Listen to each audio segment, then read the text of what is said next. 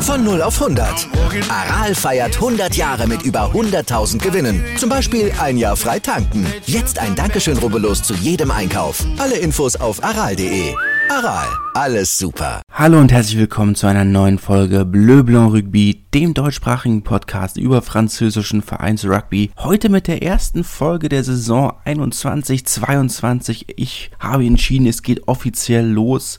Die ersten Freundschaftsspiele haben stattgefunden. Am Wochenende steht das erste Turnier an. Wir haben große Nachrichten aus Südfrankreich. Volles Programm heute mal wieder.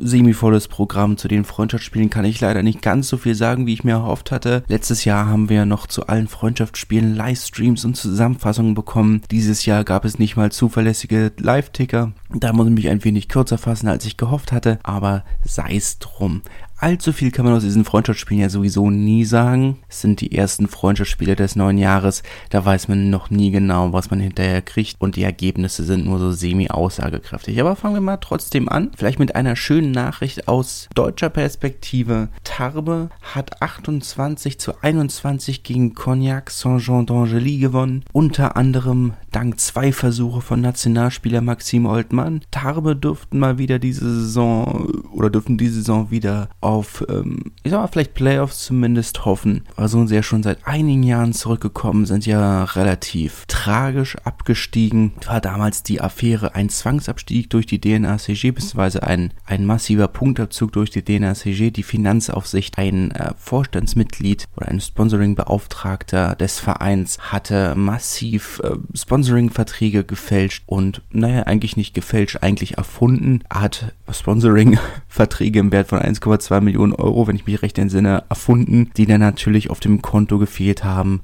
was dann zu diesem Punktabzug geführt hat, Tarbe haben, muss man ihnen ja Respekt zollen, bis zum letzten Tag gekämpft und sind dann trotzdem nur knapp abgestiegen. Aber seitdem haben sie auch keine oder hätten sie keine Erlaubnis bekommen, wieder aufzusteigen. Wir dürften mittlerweile an einem Punkt angekommen sein, wo sich der Verein wieder so stabilisiert hat, dass sie eine Lizenz für die Pro D2 bekommen könnten. Und der Verein, muss man auch sagen, sieht relativ stabil aus. Also der Kader zumindest haben in der letzten Saison eigentlich recht solide Leistungen abgeliefert und ich denke, das ist ein guter Start in die neue Saison, auch wenn, wie gesagt, diese Freundschaftsspiele natürlich noch nicht allzu viel tatsächlich heißen. Aja hat 25 zu 7 gegen Aurillac gewonnen. Dahingehend nennenswert, dass sie natürlich schon seit einer ganzen, ganzen Weile nicht gewonnen haben. Der letzte Sieg, den Aja einfahren konnte, war Anfang 2020. Von daher ist es natürlich schon eine relevante Nachricht, aber wir reden immer noch von einem Freundschaftsspiel und natürlich muss man auch sagen, dass Aurillac mal wieder oder ohnehin nicht die beste Mannschaft der zweiten Liga sind, vor allem ohne Druck nicht die beste Mannschaft der zweiten Liga sind und sicherlich auch nach dem erneuten Umbruch wie jedes Jahr erstmal wieder Zeit brauchen werden, um sich einzuspielen. Möchte da jetzt noch nicht allzu viel reininterpretieren. Agen natürlich trotzdem ein Kandidat für die Playoffs und das ist das, was sie hier untermauert haben, aber auch nicht mehr und nicht weniger.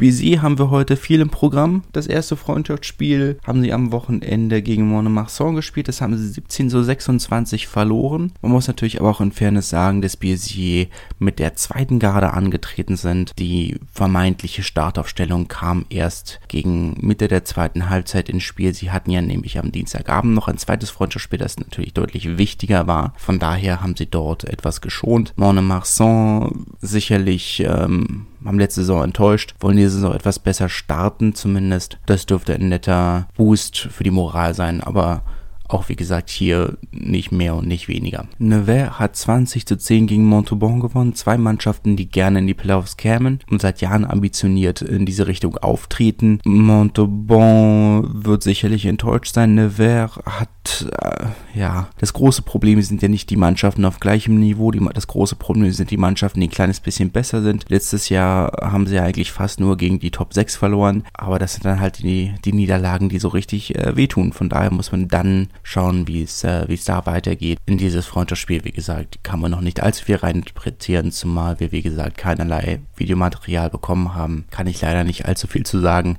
oder nicht so viel zu sagen, wie ich es gerne getan hätte. Rouen hat 34 zu 14 gegen Massy gewonnen, ähm, gegen eine unterklassige Mannschaft, oder sagen wir gegen eine drittklassige Mannschaft hätte ich natürlich äh, einen Sieg von Rouen auch erwartet. Aber es ist natürlich ein, oder es ist natürlich schön, dass sie im ersten Spiel unter Nicolas Goudignon schon äh, schon eine so solide Leistung zeigen, ist ja dann doch trotzdem ein relativ eindeutiges Ergebnis. Man sieht, sehen ja insgesamt doch auch zu den besseren Mannschaften der National. Von daher ähm, nehmen wir das einfach mal positiv zur Kenntnis. Dass es auch andersrum laufen kann gegen Dritt- äh, oder in einem Zweit- und Drittliga-Duell hat Provence Rugby gezeigt. Die haben zu Hause 17 zu 22 gegen Valence verloren. Natürlich ein knappes Ergebnis, aber nichtsdestotrotz enttäuschend äh, gegen einen, gegen den Absteiger zu verlieren. Valence haben sicherlich auch nicht mit der besten Aufstellung angefangen. Tim Mentel beispielsweise kam nur von der Bank. Aber ja, da, da muss noch ein bisschen was kommen, denke ich. Da muss noch ein bisschen was kommen. Aber muss man ihnen auch Zeit geben. Sie haben ja auch viel erneuert. Muss man ihnen wahrscheinlich auch die Zeit geben,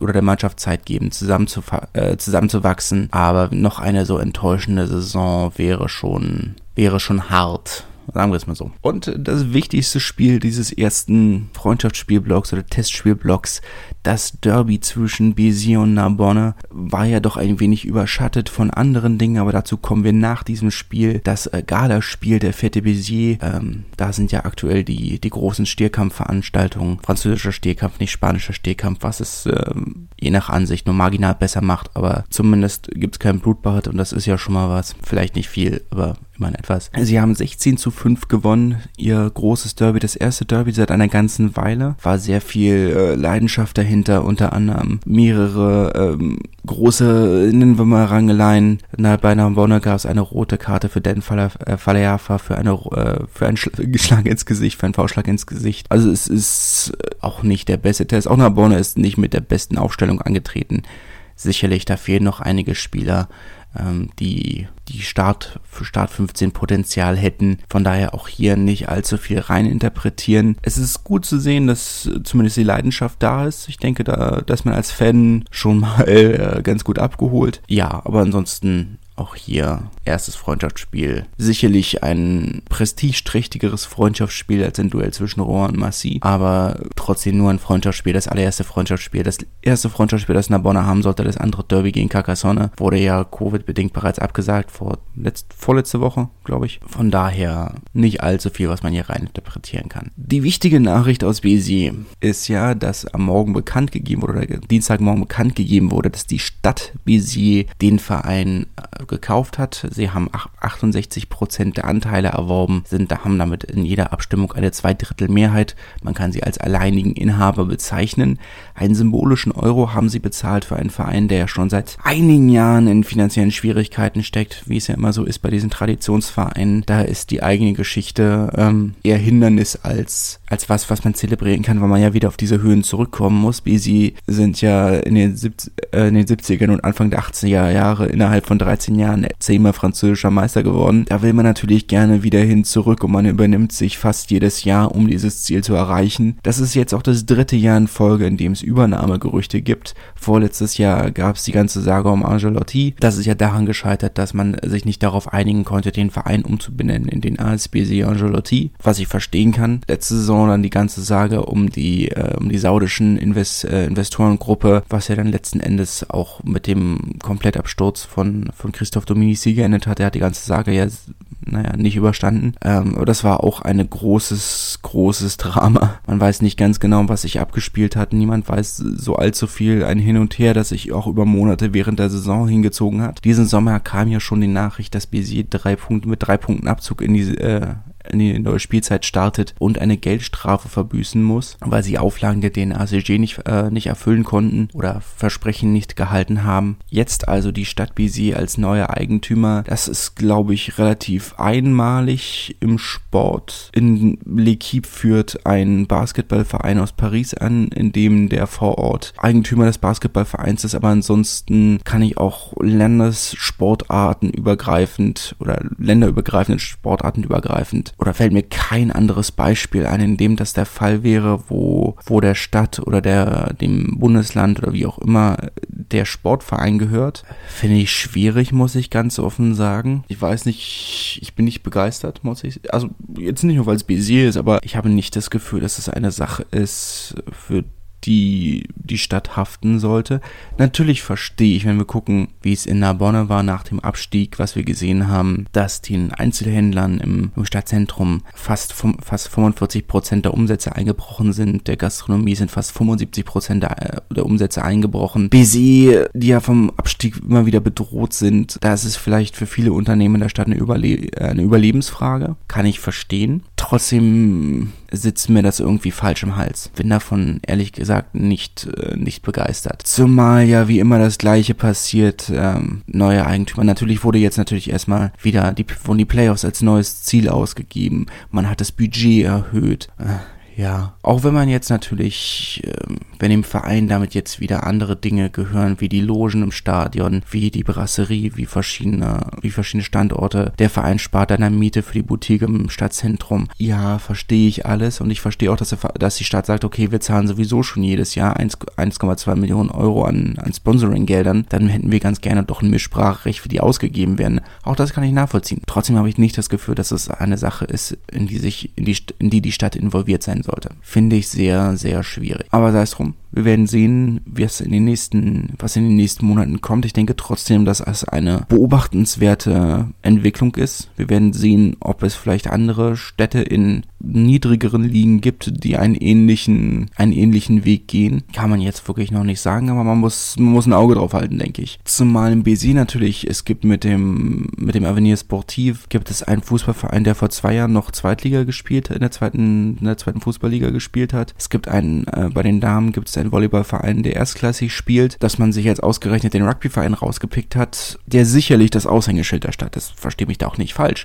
Natürlich ist er als BCO das Aushängeschild der Stadt Béziers, die auch sonst wenig hat, worauf sich stolz sein kann. Als jemand, der regelmäßig in Béziers war, kann ich nur sagen, tut euch das nicht an, tut euch einen Gefallen und fahrt nicht nach Béziers. Ich bin natürlich nicht objektiv, ne? Als jemand mit Familie aus Narbonne, aber sie haben sicherlich nicht viel anderes, womit sie sich anpreisen können. Eine sehr große Kathedrale, die in Fairness sehr schön ist, aber ansonsten eine etwas, doch etwas runtergekommene Stadt. Aber gerade vor diesem Hintergrund muss man sich dann doch die Frage stellen, ob das Geld nicht woanders besser angelegt wäre. Aber gut, wir können es eh nicht ändern, es ist geschehen. Rückwirkend zum 15. Juli. Man äh, ist ja zumindest auch in, eine, äh, in einer Position, diese drei Punkte Abzu äh, Abzug anzufechten und man darf äh, gespannt sein, was passiert. Äh, bei Bizet muss man generell immer vorsichtig sein, wenn sie das Ziel Top 6 ausgeben. Das machen sie jedes Jahr, egal was passiert. Von daher, es ist halt irgendwo dann doch diese eigene Geschichte, die einen so ein bisschen immer wieder dazu drängt, sich jedes Jahr zu übernehmen und jedes Jahr zu übernehmen in der Hoffnung, irgendwann wieder auf diesen alten Status zurückzukommen, ohne einzusehen, dass eine Stadt wie Béziers, die so strukturschwach ist, wie sie nun mal ist, oder wie die ganze Region ist, einfach nicht mehr die Mittel hat, um in der modernen Top 1000 mitzuhalten. Das kann man als Rugby-Romantiker schade finden, aber vielleicht muss man es dann auch einfach mal irgendwann sagen, okay, wir müssen ein bisschen realistischer werden und sagen, okay, was können wir leisten, bevor man jedes Jahr Probleme mit der DNACG hat, bevor man jedes Jahr Verluste fährt. Verluste, für die jetzt halt äh, die Stadt haftet. Ne? Muss man schauen, muss man schauen. Ähm, ich hoffe, ich habe meine Gefühle halbwegs rübergebracht. Ich denke nicht, dass, dass das jetzt einen großen Unterschied macht. BC wird nicht dadurch nicht auf einmal zum Favoriten für die zweite Liga. Absolut nicht. Dafür ist die Stadt auch einfach nicht wohlhabend genug. Es ist sicherlich etwas, was dem Verein Stabilität geben wird. Aus dieser Stabilität kann dieser Verein dann sicherlich wieder wachsen, in fünf bis zehn Jahren ein Favorit werden. Aufgrund der Konkurrenz in der Liga würde ich aber trotzdem dran zweifeln. Persönlich. Ne? Machen wir dann doch endlich weiter, nachdem ich schon zweimal versucht habe, das Thema zu beenden. Am Wochenende, an diesem Samstag, starten, starten die In Extenso Super Sevens, die äh, professionelle Siebener-Serie, die in Frankreich äh, 2020, 2019 eingeführt wurde. Nee, Anfang 2020 während des Six Nations Fensters hat, glaube ich, die, das erste Turnier stattgefunden. Dieses Jahr wollen sie die Serie so stattfinden lassen, wie es ursprünglich geplant war, nämlich mit drei Turnieren und einem Finalturnier, drei Serienturnieren und einem Finalturnier dieses Wochenende und dann durchgehend bis Ende Ende August. Die Turniere finden statt dieses Wochenende in Aix-en-Provence, die Woche drauf in Toulouse und das dritte Woche Turnier findet dann in La Rochelle statt. Das Finalturnier dann im November des Jahres während des internationalen Fensters in der äh, Défense Arena, in der La Défense Arena von Racing. Dort werden dann die drei äh, Etappensieger und die fünf besten Teams des Klassements gegeneinander antreten. Es, ist, sind Knockout-Formate, das heißt, die 16 Mannschaften treten direkt im Achtelfinale gegeneinander an. 16 Mannschaften, wer sind diese 16 Mannschaften? Es sind die 14 Erstligisten plus äh, die französischen Barbarians, die ja zeitweise die zweite Nationalmannschaft waren, aber das Engagement hat man ja vorletztes Jahr wieder beendet. Und die Monaco Sevens, da muss man dazu sagen, dass es sich hierbei, und das ist gestern, als ich das erwähnt habe, äh, auf Twitter relativ, oder wussten viele nicht, auch viele aus dem französischen Rugby-Spektrum nicht. Es handelt sich dabei nicht um die monegassische Siebener-Mannschaft, die es tatsächlich gibt. Es handelt sich auch nicht um den AS Monaco, äh, der in der Fédéral 3 in Frankreich spielt, sondern um eine eigens für diesen Wettbewerb geschaffene Siebener-Mannschaft, finanziert von Frédéric Michalak, der für dieses Turnier auch die Trainerrolle übernimmt, war ja in der NRL in Australien oder in der Rugby League in Australien als Trainer schon aktiv, war diesen Sommer als Assistenztrainer der französischen 15er Nationalmannschaft eingestellt und jetzt eben siebener Trainer der Monaco Sevens. Es sieht auch folgendermaßen aus, dass jede Mannschaft mindestens drei Spieler aus dem Profikader einsetzen muss. Außerdem dürfen sogenannte Joker verpflichtet werden, also Spieler aus äh, Pro D2 und National und siebener Nationalspieler. Leider haben wir noch nicht von allen Mannschaften einen vollständigen Kader bekommen. Von daher kann ich da auch nur bedingt viel zu sagen. Man kann bei manchen Mannschaften sagen, okay, die haben schon, gehen deutlich ambitionierter heran als andere. Racing gehört sicherlich dazu. Auf der anderen Seite ergibt es ja Sinn, wenn sie das Finale ausrichten und das und die Arena voll bekommen wollen, dann sollten sie als Heimteam auch dabei sein. Ihre drei Profispieler sind Louis Dupichot, Antoine Gibert und Dorian Laborde, also alles drei junge Spieler, die bereits in den letzten Jahren viel Spielzeit bekommen haben und damit sicherlich auch eine Mannschaft sind, die als Mitfavoriten in dieses Turnier in Aix-en-Provence dieses Wochenende gehen werden oder diesen Samstag gehen werden. Bordeaux haben drei vielversprechende äh, junge Spieler dabei, Jules Gimbert, Maxime Lamotte und sicherlich der vielversprechendste von den dreien, Nathanael Huleux, der ja von Grenoble vorletztes Jahr gekommen ist, war ja auch eine kleine Kontroverse und äh, letztes Jahr in der Top 14 in den wenigen Spielen, fairerweise wenigen Spielen, die er bekommen hat,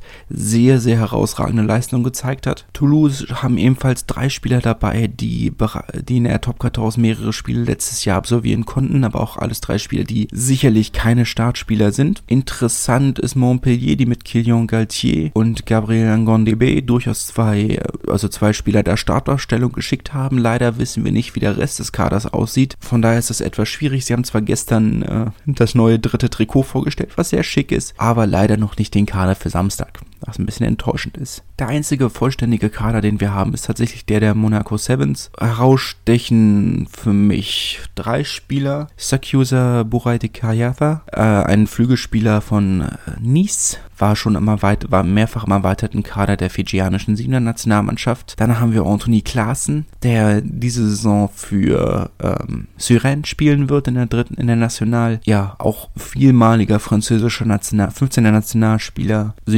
südafrikanischstämmig natürlich. Darf man gespannt sein, wie er mit seinen 37 Jahren, die er mittlerweile hat, auf dem Siebener Parkett äh, glänzen kann. Matthew Ford ist ein Name, auf den man achten sollte. Ein sehr vielversprechender englischer Verbinder, der mittlerweile die französische äh, Staatsangehörigkeit hat und in den unteren Ligen in Frankreich, also ich sag mal vierte, fünfte Liga, viel Erfahrung sammeln konnte. Und dann natürlich das vermutlich das Highlight Teddy Stanaway Theo, der 41 Mal für die äh, neuseeländische siebener Nationalmannschaft gespielt hat, der nach aktuellem Stand der einzige wirkliche Experte auf dem Feld ist, muss man dann wirklich gespannt sein. Ich weiß nicht, ob das Monaco zu Favorit macht. Ich denke, die Favoriten sind ganz klar Racing, aber es ist Siebener, da kann viel passieren. Letztes Jahr hat äh, Racing auch gewonnen, das, dieses Einmalturnier, haben das Finale allerdings gegen Pro gewonnen, womit er auch nicht wirklich zu rechnen war. Aber ich mag, ich mag die Initiative. Jetzt kann man natürlich sagen, sie vermarkten die Super Sevens Serie als, als Spaßturnier, als Fun-Event, als Party-Event, das was, durch was ja Rugby Sevens in den letzten Jahren oder im letzten Jahrzehnt wirklich groß geworden ist, nämlich dieses, dieses Party-Event, was ja dann wieder sehr abgenommen hat, nachdem sie wieder umgestiegen sind auf, auf Familienevent und äh, Leistungssport und dieses Ganze auf der Tribüne mit den Verkleidungen und der Party und allem so ein bisschen verpönt war, wo wir dann in Wellington in, äh, in London gesehen haben, dass das Ganze dann doch ähm, nicht mehr ganz so gut angenommen wurde, nachdem da so ein bisschen der Riegel vorgeschoben wurde, nachdem man als olympischer Sport seriöser auftreten wollte. Von daher ist es sicherlich erfrischend. Ich denke auch, dass wir da viele junge Spieler sehen werden. Ich denke nicht, dass sich der irgendjemand für mehr Spielzeit äh, beim 15er empfiehlt. Also ich meine jetzt mal aus, mit Ausnahme von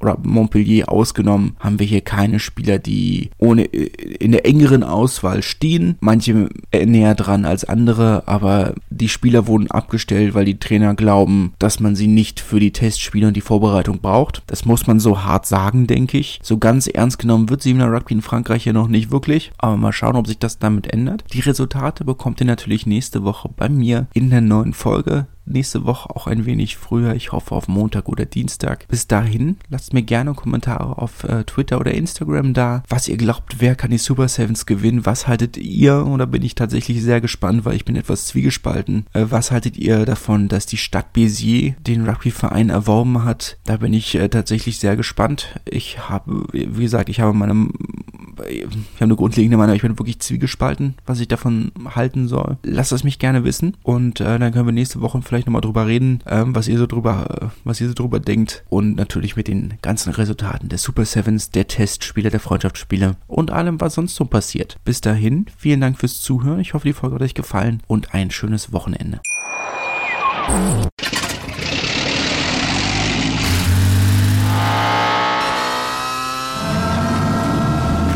0 auf 100. Aral feiert 100 Jahre mit über 100.000 Gewinnen. Zum Beispiel ein Jahr frei tanken. Jetzt ein Dankeschön, rubbellos zu jedem Einkauf. Alle Infos auf aral.de. Aral, alles super.